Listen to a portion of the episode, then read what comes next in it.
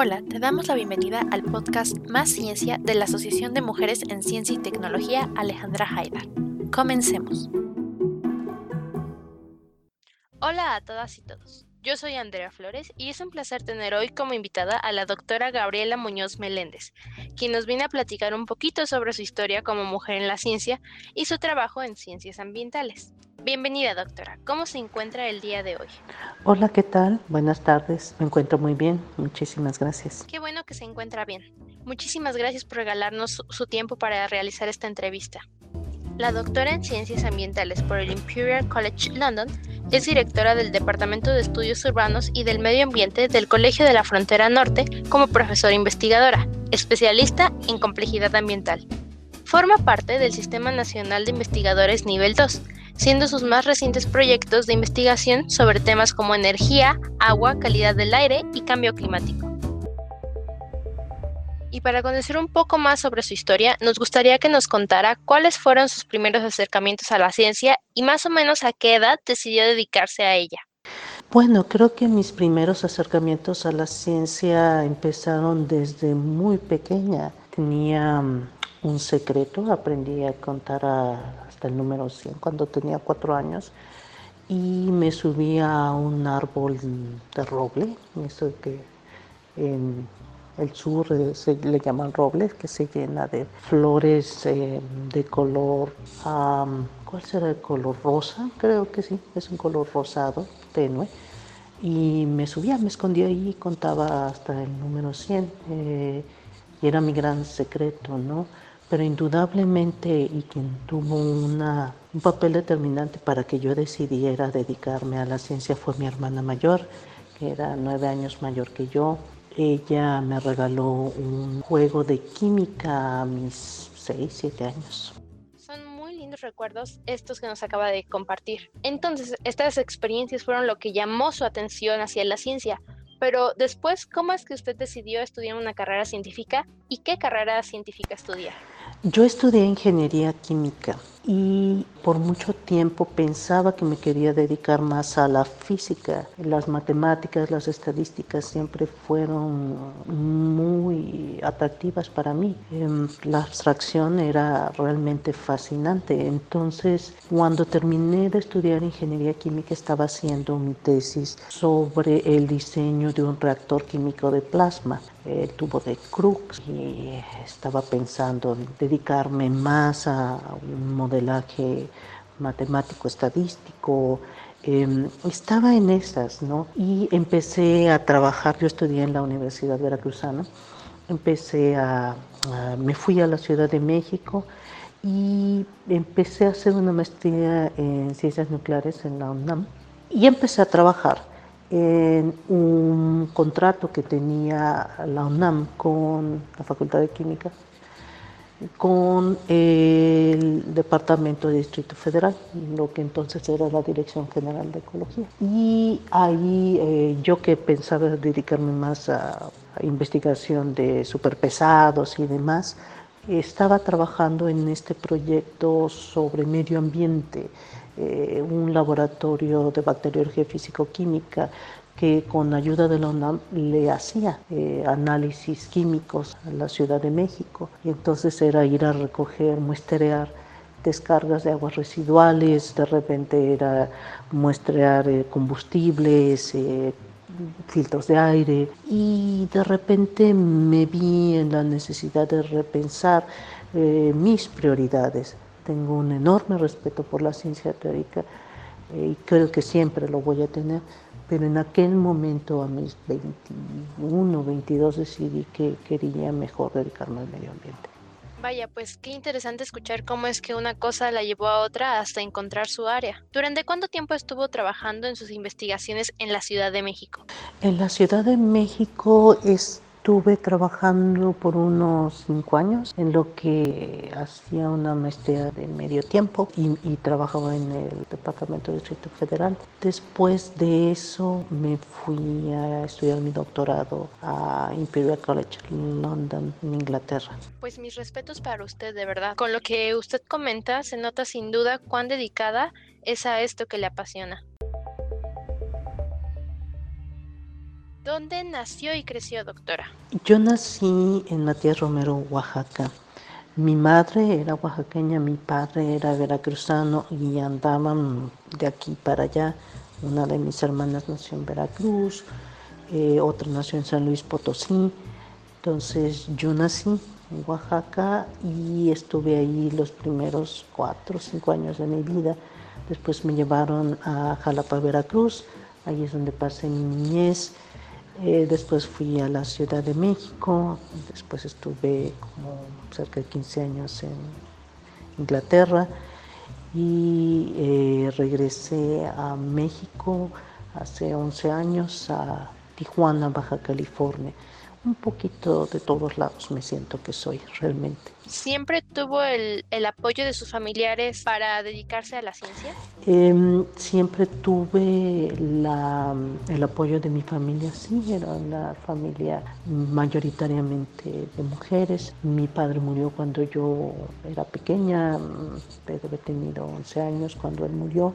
Mi hermana Socorro, mi hermana mayor, fue realmente quien siempre me tuvo paciencia, era yo como, yo la seguía mucho, entonces eh, cuando ella estaba en la preparatoria aprendiendo declinaciones del latín, eh, antes de empezar a leer en español, yo aprendí a leer cosas en latín. Sí, siempre mi familia es de mujeres, cinco, fuimos cinco mujeres y siempre hubo ese apoyo, mi madre siempre nos apoyó.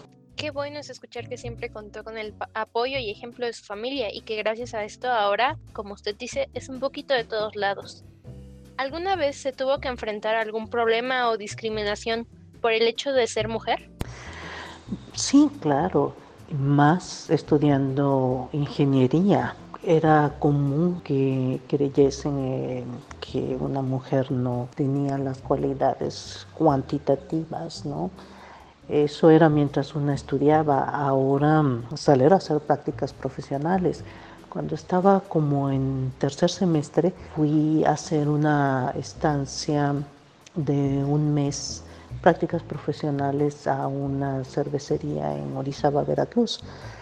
En aquel tiempo a las mujeres nos enviaban al laboratorio, más que a las líneas eh, de producción, porque en algo que se llamaba cuartos fríos, que era donde se estaba almacenando la cerveza. Había habido incluso violaciones. Mm, también hice prácticas profesionales en, en Pemex y bueno, ahí era la chifladera cada vez que uno de los trabajadores, cada vez que uno atravesaba una esplanada, em, si un trabajador no podía tomar indicaciones de un niño, que era un ingeniero, imagínese usted lo que sería tomarlas de una niña, ¿no? Entonces, claro, eran ambientes pesados eh, y fue muy bueno. Fue cuando mm, realmente me percaté de que si quería estar en campo, que, que sé que uno tiene que lidiar con las personas, pero me di cuenta más que lo mío era introspectivo, me gustaba más hacer academia. ¿Alguna vez usted tomó acción para enfrentarse a alguna de estas situaciones que nos comenta? Bueno, sin duda el, el, estar presente, el encarar a las personas, el tomar muestras era una medida de rebeldía y, era bueno, me parece, ¿no? En el momento en que, por ejemplo, una cuadrilla de, de, trabajadores estaba teniendo problemas con un pegamento para poner las etiquetas en las botellas de cerveza, me decían, pero ¿por qué? Ah, bueno, porque falta agregarle esto o aquello, ¿no? Entonces uno se ganaba el respeto. Y eso eran tal vez pequeñas eh, eh, victorias, pero que a la larga iban haciendo que ese tipo de personas en este ambiente machista empezase a considerar que, que bueno, que uno también piensa, ¿no? Pero eso no era solo en los momentos de estar en líneas con trabajadores. Me he encontrado ya de regreso a México algunas em, situaciones ah, que, me parece que después de 15 años de estar en Europa se me habían olvidado, ¿no? algunas opiniones en el norte o demás que me parecían totalmente fuera de lugar. Claro que uno las enfrenta. Em, creo que repito, siendo, ¿no? Haciendo las cosas que no le gusta, abriendo la boca, dando sus opiniones, poniéndose a planes. Creo que, que sí, en todo momento. Claro, claro, entiendo. Enfrentar estas actitudes machistas con hechos, mostrándoles que todos somos igual de capaces. ¿Podría compartirnos alguna experiencia positiva que haya tenido a lo largo de su carrera, ya sea como estudiante aquí en, México o en, o en, Inglaterra, o ya eh, desempeñándose en la academia? Pues tengo muchísimas experiencias positivas, eh, inspiradoras, amorosas, eh, de respeto, de cariño, que me eh, recompensan y me permiten seguir aún a pesar de que se puedan presentar malas experiencias. Creo que en balance son mucho más las positivas. A ver, de estudiante, de estudiante eh, tenía un profesor, el, el doctor Ernesto Juárez Loera, que era una inspiración realmente. Era muy exigente, era muy, es, espero que, siga trabajando el profesor, eh, muy exigente, pero a la vez fue quien nos introdujo, por ejemplo, a mm, aceites esenciales naturales, ¿no? Era alguien que nos retaba, ¿no? Alguien que, que hablaba de la herbolaria no como la herbolaria, sino eh, del valor científico de los aceites esenciales que había dentro de las plantas. Otra, otro aspecto muy positivo cuando estuve en Inglaterra, pues no solamente fue eh, el estar en otro país, comprobar que el nivel de conocimiento era competitivo, ¿no? La experiencia, el gusto por, el descubrir las cosas, eh, otras culturas, eh, viajar, eh, siempre fue muy reconfortante el, entender que uno tiene que abrirse y considerar la opinión de los demás. Como ingeniero tal vez en México no había tenido una formación más de filosofía o historia de la ciencia que en, Inglaterra la tuve, ¿no? Eh, tenía una profesora, empecé a tomar clases fuera de mi doctorado, eh, uno en el doctorado en Inglaterra generalmente son de investigación, uno no toma clases, pero si uno quiere unirse a clases puede hacerlo, entonces eh, yo tomaba clases como oyente de filosofía de la ciencia y ahí eh, descubrí otras cosas que no había tenido oportunidad de, leer o de, explorar cuando era estudiante de ingeniería, ¿no? Y eso que siempre he sido una asidua lectora, desde pequeñita devoraba libros, ¿no? Pero ese otro acercamiento en Inglaterra, por ejemplo, me llevó a conocer a Evelyn Fox Keller y la ciencia y el feminismo.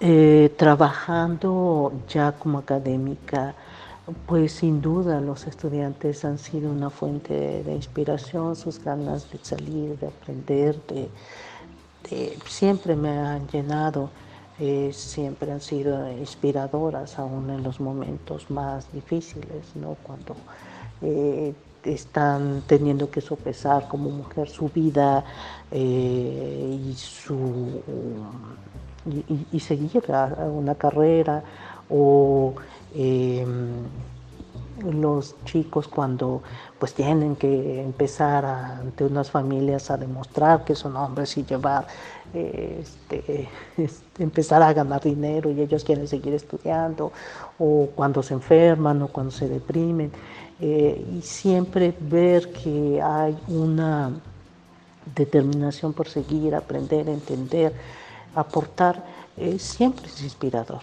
¿Qué le aconsejaría a las jóvenes que están interesadas en estudiar una ciencia? Mm, bueno, más que, ¿qué les diría? ¿Qué les diría a las jóvenes que quieren estudiar ciencia? Que confíen en ellas, que confíen en, lo que, que, sienten, en lo que creen, en lo que pueden vislumbrar en este momento y que piensen que el camino del conocimiento siempre nos va a cuestionar profundamente, íntimamente, nos va a cuestionar y que en esos momentos de cuestionamiento es difícil mantenerse en calma y, pensar que sí queremos hacer eso, eso del camino de la ciencia, del conocimiento, de dedicarse a eso, de sobreponer eso, de balancear tu vida, eh, que tal vez bajo otros ojos, ante otros ojos, no es lo que una mujer debería ser, ¿no? pero que confíen en, en, esto que las mueve, que seguramente un día les va cuando uno ya es grande, ya te, ves, ¿no? Volteas para atrás y ves que realmente fue lo mejor seguir con lo que quería uno hacer y no con lo que los otros decían que uno quisiera hacer. Mm, ante el hecho de muerte leía por ahí una entrevista de una enfermera, después de un médico, después de alguien que iba, una persona religiosa que iba ayudar a morir a las personas. Muchísima gente en ese último momento se arrepiente de no haber hecho lo que siempre quiso hacer. Eh, si esto es positivo, si esto retribuye, si esto es lo que uno quiere, en, el fondo, adelante. ¿Y qué les diría para motivarlas a dedicarse a las ciencias ambientales? Las ciencias ambientales eh, son profundamente interdisciplinarias. A mí me parece o lo que he encontrado en este momento es eh, el, poder entender esas complejísimas relaciones que existen entre los seres humanos y su entorno, eh, que van más allá de un sentido físico, biofísico, y puede ir hasta el ético y moral. A mí eh, me parece que, quien tenga esta visión integral, esta este, curiosidad por ese tipo de cosas, este campo es uno bueno de tener en cuenta. Si pudiera cambiar algo actualmente para beneficiar al papel de las mujeres en ciencia, ¿qué sería? Bueno, en México yo creo que hay que mm, combatir actitudes machistas en el sentido de que una mujer no es capaz de hacer las cosas. Y a eso y de esa manera trato de, más bien reflexiono acerca de lo que podría cambiarse. Pero eso también me lleva a lo que decía las tesis de Evelyn Fox Keller que antes nombré de que, de que por qué no hay más mujeres en la ciencia no es porque eh, sí, sí, eh, es un caso de, discriminación en donde no se le abre a las mujeres eh, el campo, no hay suficientes oportunidades. Bueno, entonces la solución es sencilla, abrámosla mediante programas, campañas, educación a, los hombres, a los que llevan la ciencia, qué sé yo. Eh, pero puede ser también otra en donde eh, la ciencia haya sido diseñada desde el punto de vista de los hombres y su visión. Entonces ahí tendríamos que hablar de cosas más profundas como el permitir la visión de las mujeres para poder hacer ciencia. Estas son las dos tesis más extremas que propone Betty Fox Keller. ¿Cuál es eh, la que tenemos en México? Creo que tendríamos que empezar con la primera, pero sin duda abrir lo suficiente al debate para ver cuál sería desde el punto de vista eh, esta visión mm, de la mujer. Me parece muy interesante esto que nos acaba de decir, pues hay que darnos cuenta de todas las facetas que tiene el problema para poder abordarlo lo mejor posible. Si lo entendemos desde su complejidad, podremos llegar a solucionar esta situación más efectivamente.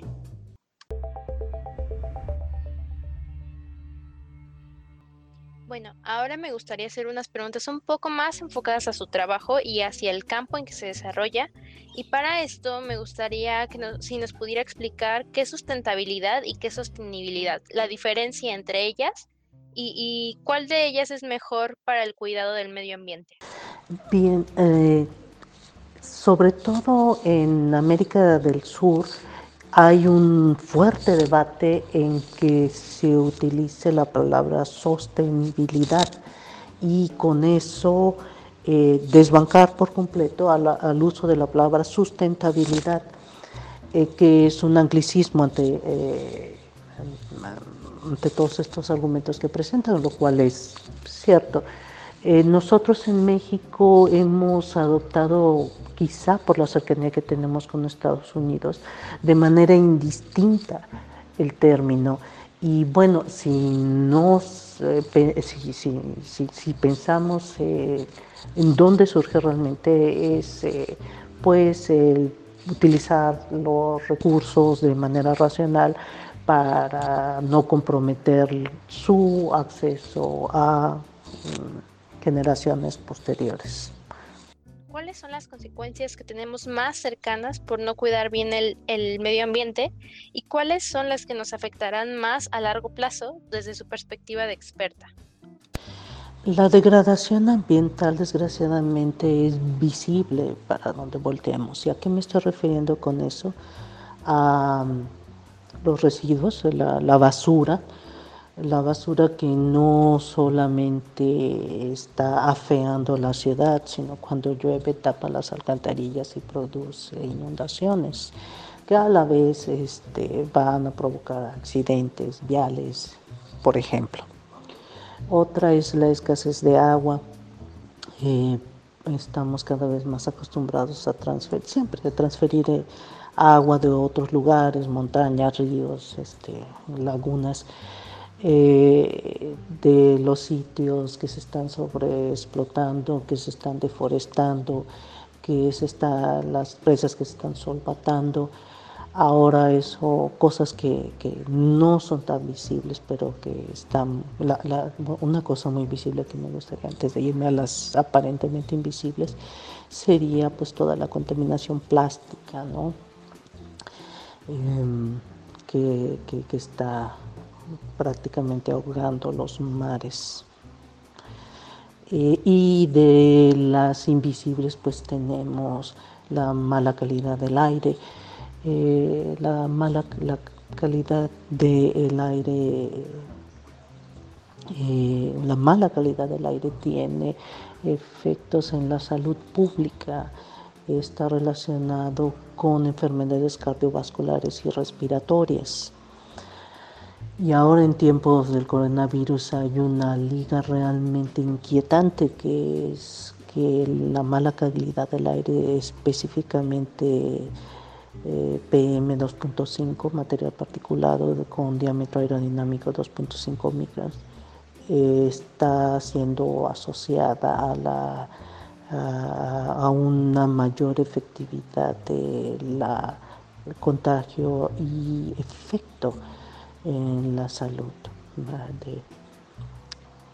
Otra es el cambio climático que Em, la, que es complejo, es complejo las interacciones que se están presentando, pero en pocas palabras está impactando en la reducción de agua, las altas de temperatura, eh, presencia de eventos extremos como lluvias torrenciales en corto tiempo, que en lugares eh, mal planeados como son muchísimas ciudades del mundo y también en Latinoamérica pues se se deslava. Hay muchas personas que en redes sociales hacen o siguen campañas con acciones para cuidar el medio ambiente, como dejar de usar bolsas de plástico, separar los residuos, hacer compostas, reciclar, etcétera, etcétera. Pero algunos detractores dicen que esto no sirve de nada para realizar un cambio efectivo o que son meros engaños. En su opinión, como profesional, estas acciones individuales, ¿qué tanto impacto tienen en el cuidado del medio ambiente? ¿Es, importante que las hagamos o, tienen razón estos detractores que, dicen que no sirve para nada? Hay algo que se denomina la tragedia de los comunes y me gustaría hablar de esto antes de dar una respuesta puntual a lo que me preguntan. En la tragedia de los comunes, eh, el ejemplo primario habla de un campo que aparentemente no es de nadie y al que algunos pastores llevan a sus cabras a pastar. Entonces, pues este, todos llevan, nadie cuida y al final por la acción eh, de cada uno de ellos, pues se termina devastando el campo. Esto habla de una acción individual sin considerar el, eh, el efecto eh, conjunto. Eso habla mucho del medio ambiente que eh, acciones individuales son las que van a estar ocasionando de manera conjunta una degradación ambiental, un impacto ambiental grande. Dicho lo anterior, entonces claro que tiene efecto. Eh, las acciones deben empezar por uno, que uno no va a poder parar la empresa este, de los plásticos. No, ciertamente una persona solo no va a poder pararlo, pero si cada uno lo hace, pues van a ser 10 millones, al rato ya son 25 millones, al rato ya son 30 millones, que sí vamos a tener un impacto.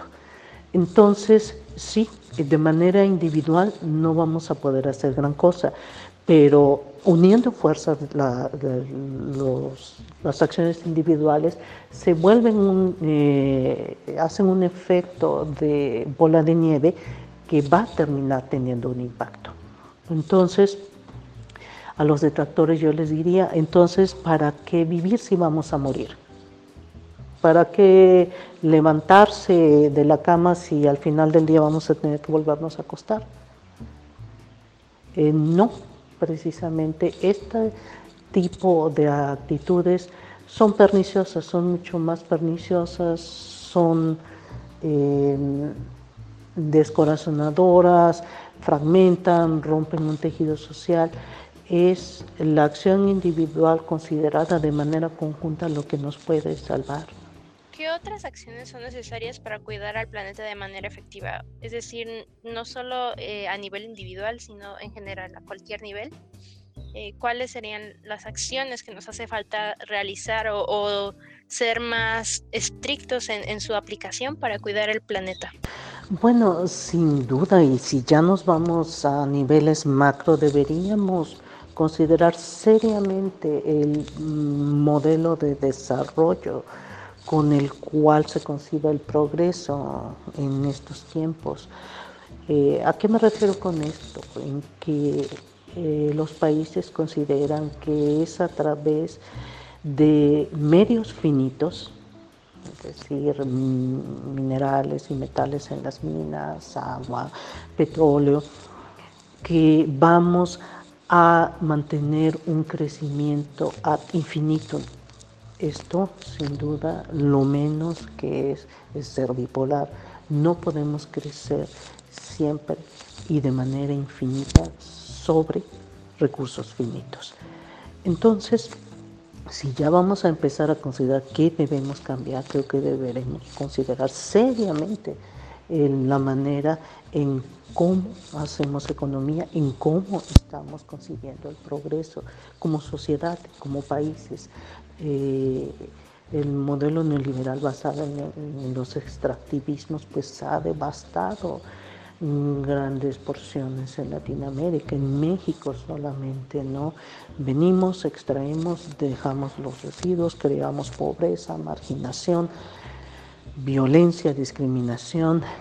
No, no podemos concebir eh, el progreso y nuestro bienestar sobre el despojo de muchos. Entonces, si empezamos, creo que deberíamos cambiar eso. Lo siguiente, ¿cómo deberíamos protegerlo? Sin duda, todas estas maneras de concebirlas y, vamos hacia los gobiernos, pues eh, debe cambiar. Hay, hay, leyes que protegen el medio ambiente, que no se debe tirar, descargar aguas de cierto, con cierta concentración, que no se debe concesionar de esta u aquella manera, que no se deben talar. Em, pero una ley es letra muerta si no se aplica, se vigila y, bueno, se, se, lleva a cabo al final. Ahora bien, como sociedad, y otra vez volvemos a los detractores, eh, si pensamos en, la acción individual, en que tenemos derecho al consumo, en que nuestro bienestar sobre los demás, eh, realmente necesitamos consumir tanto, realmente realmente necesito estar cambiando de teléfono cada seis meses, realmente necesito una pantalla más grande. ¿A qué estamos apelando con este consumo sobredimensionado, desmedido, egoísta que muchas personas aspiran a tener? Creo que esto es una pregunta que nos debemos hacer todos como si sea de manera profunda, real. real y honestamente. ¿Podría hablarnos de sus trabajos sobre energía sustentable? En el 2012 me solicitó hacer los perfiles energéticos 2020-2040 de Baja California. Esto se refería a hacer una evaluación del sistema energético que tenemos en el estado, que es una isla energética, está tan lejos que está, por ejemplo, eh, no está conectado al sistema eléctrico nacional, pero sí a dos puntos en California. No tiene ninguna reserva de combustibles convencionales como petróleo, gas natural o carbón. Eh, no hay refinerías, entonces todo le llegaba antes de la reforma energética por buquetanques del sur. Entonces esto em, pues ha ocasionado un sistema cerrado energético em, hasta antes de la reforma energética eh, que era muy eh, interesante evaluar. Entonces eh, lo evalué en aquel momento junto con un par de economistas y otro ingeniero en en cómo, cómo estaba ese sistema, cuáles eran las sensibilidades y hacia dónde debería seguir y qué es lo que pasaría si seguiría conforme eh, hasta ahora había seguido con el este, famoso escenario de business as usual. Em, fue muy, muy interesante, creo, ese eh, trabajo porque fue comisionado por el propio gobierno para mm, hacer sus proyecciones y tomar medidas, ¿no? Otra cosa que he estado haciendo ha sido precisamente porque me encuentro en un lugar que es rico en, en recursos no convencionales, ver cómo estos pueden integrarse seriamente, ¿no? para eh, aliviar muchas de las inequidades que se encuentran por acceso o falta de recursos económicos o mal servicio. Me, me interesa esto, ¿no? que una acción pueda llevar al bienestar social real, porque eso nos volverá en una mejor eh, sociedad. Eh, también he estado viendo cuál es las emisiones provenientes del sector energético por quema de combustibles, eh, esto aunado en planta, esto en el transporte, también aunado a la producción de electricidad una publicación que saqué, estuve en el de 2016 al 2017 eh, haciendo mi estancia sabática en la Universidad de Stanford, aquí en eh, Palo Alto, en California. Y eh, trabajé con ellos para ver qué, cuáles eran los impactos socioambientales y políticos de la transferencia e importación de gas natural a Baja California a las plantas eh, americanas para producir eh, energía eléctrica en México y exportarla en 100% a California, cómo se estaban quedando los pasivos ambientales en México o cómo iban dándose a lo largo de la ruta de esa transferencia eh, por gasoductos de gas natural. También hace como un par de años hice una estimación de cuánto, del, potencial de la eh, explotación e implementación de energía solar, considerando no solamente los aspectos técnicos, sino los impactos ambientales, y sociales y económicos que podría tener. Tengo entendido que dentro de sus investigaciones, además del cambio climático, la migración es un tema recurrente. ¿Considera usted que existe una relación entre ellos? Dos cosas. Eh, primero, quisiera decir que a través de la energía empecé a explorar las conexiones, los nexos que existen con otros sistemas. Esto me ha llevado a estudiar eh, en detalle el nexo agua-energía, agua-energía producción de alimentos, agua-energía desarrollo urbano, para empezar a, en mi caso, a describir esas complejidades que se dan en las interacciones. Su parte, eh, el cambio climático y la migración sí ha sido un tema recurrente desde que llegué a trabajar en el Colegio de la Frontera Norte, que tiene una eh, cantidad impresionante de trabajos en migración, empezaron mis colegas eh, migrólogos, la gente de población, los demógrafos, a pedirme que estuviese trabajando en esa relación y pudiéramos sentarnos a platicar. Eh, ha sido muy interesante, ellos me han bienvenido, han sido personas abiertas que me han eh, incluido en sus trabajos y hemos tenido discusiones muy interesantes de las que al menos yo he aprendido mucho. Em, desde el 2010 más o menos estoy tratando de entender y explicar esa relación. Y, em, y sí, y si hay una relación, claro, si no pensemos en la teoría que hay sobre, eh, la hipótesis de que hay de que debido a una de las em, eh, eras de hielo, los eh, habitantes de Europa cruzaron a través del estrecho de Bering que se había congelado para poder venir a América. Hay otras eh, teorías, hay otras hipótesis que ponen en duda eso, pero digamos, la relación de degradación ambiental, cambio abrupto de clima y abandono de lugares, desplazamiento forzoso de sitios, está lleno la historia de la humanidad. Si no veamos los casos en donde eh, las degradaciones en, la Mixteca eh, o los mayas o algunos otros grupos que han mm, habido sobrepoblación y han estado llevando más allá de sus medios de subsistencia eh, sus eh, recursos naturales, pues ha terminado en un desplazamiento forzoso. Y, y, ya desde hace algún tiempo, cuando se hablaba, si pensamos que cerca del 90% de la población está viviendo cerca de las costas y que ante alza del nivel del mar, em, que no necesariamente tiene que ser gradual, sino por la presencia de eventos extremos vamos a tener inundaciones cada vez más frecuentes y asentamiento cada vez más cercanos a las costas. Entonces, sí, claro, la migración y el cambio climático están relacionados. Y ahí hay dos ideas, una que eh, de tiempo de término corto y otro de un término a más largo plazo.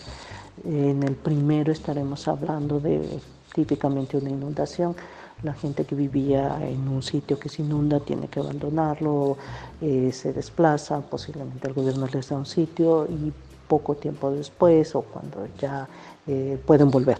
¿no?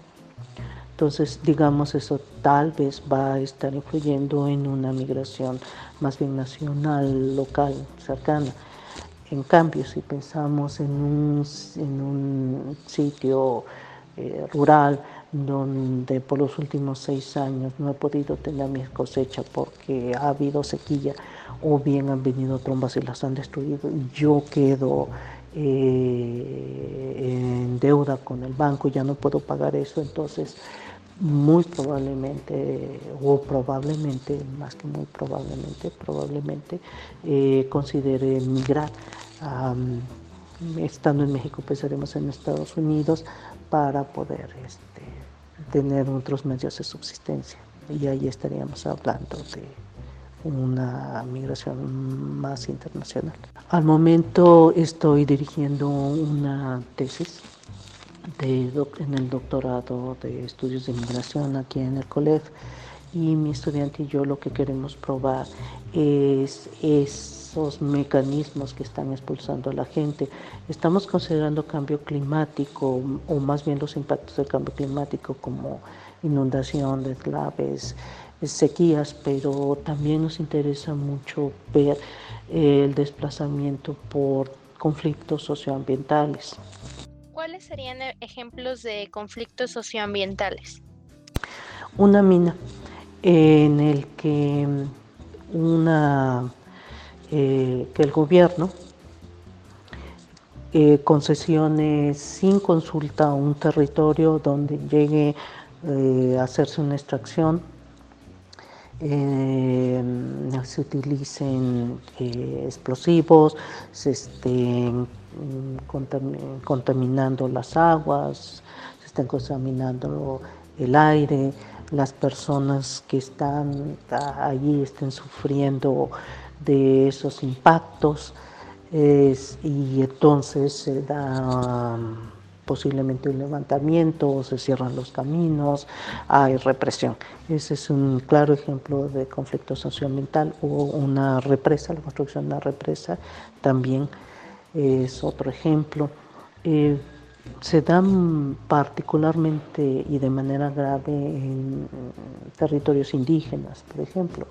Hay toda un, en el derecho internacional, eh, regulaciones para que se considere a los, a los pueblos indígenas en, una consulta, que se les informe previamente cómo va a salir, cómo van a ser las cosas, cuáles pueden ser las, las este, consecuencias que hay, las ventajas y desventajas, generalmente a pesar de que existe no se hace.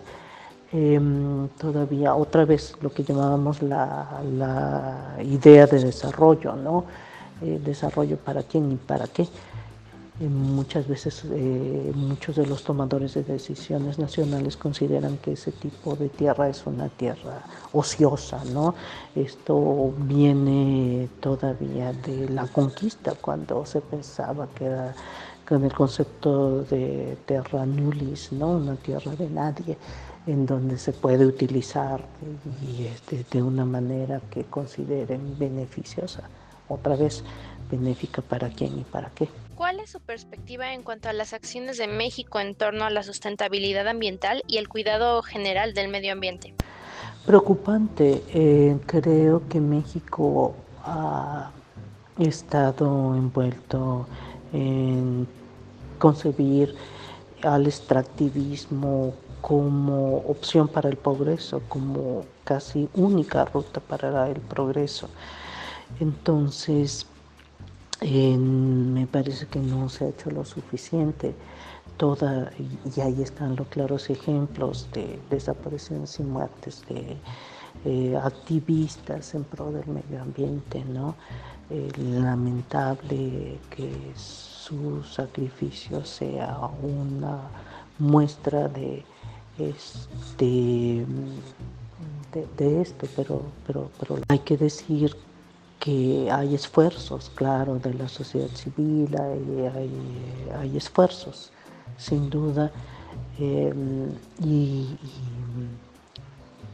y, hay progreso en ese sentido también, pero todavía falta por recorrer un buen trecho. como usted lo comenta, me parece preocupante sobre los activistas que abogan por el cuidado de nuestros recursos naturales y son asesinados por ello una compañera que estudia biología alguna vez me comentó que una de las cosas más difíciles de su carrera es que durante eh, todos los años que dura la carrera te enseñan a observar, entender y proteger el medio ambiente y la mayoría quiere tomar acciones para cuidarlo pero el gran miedo que siempre los persigue es llegar a ser asesinados por tratar de hacer el bien.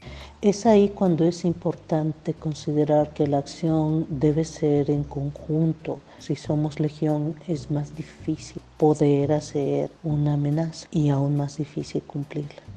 Pero sí, creo que como usted lo dijo, eh, hay que seguir teniendo estas acciones individuales para con la esperanza de que en el futuro eh, poco a poco se vayan sumando más personas y, en conjunto podamos hacer un cambio que impacte positivamente y que evite que se siga repitiendo todas estas eh, injusticias que al final eh, traspasan no solo ser injustos como sociedad con, las personas que están tratando de hacer un bien, sino también injustos con, nuestros recursos, con, lo que el planeta nos ofrece. Me gustaría decir que no es solo un tema de justicia, es un tema de supervivencia. En el momento en que degrademos más nuestro ambiente y tengamos menos agua de buena calidad o peor calidad del aire, pues los más ah, los que más vamos a sufrir de esa condición somos nosotros. Uno no vive de los teléfonos celulares o la televisión o la cerveza o del twist, como decía este, Jaime Sabines, sino de un medio ambiente sano. Tenemos derecho al medio ambiente sano. Bueno, ya casi para terminar, ¿nos podría compartir cuáles son sus proyectos o metas a futuro como científica? Mis planes a futuro, bueno, por el momento soy director de departamento y eso me lleva un buen esfuerzo, un gran esfuerzo y bastante de mi tiempo para estar pues atendiendo los, asuntos administrativos de mi departamento, gestionar, hacer las cosas adecuadas, que marchen bien.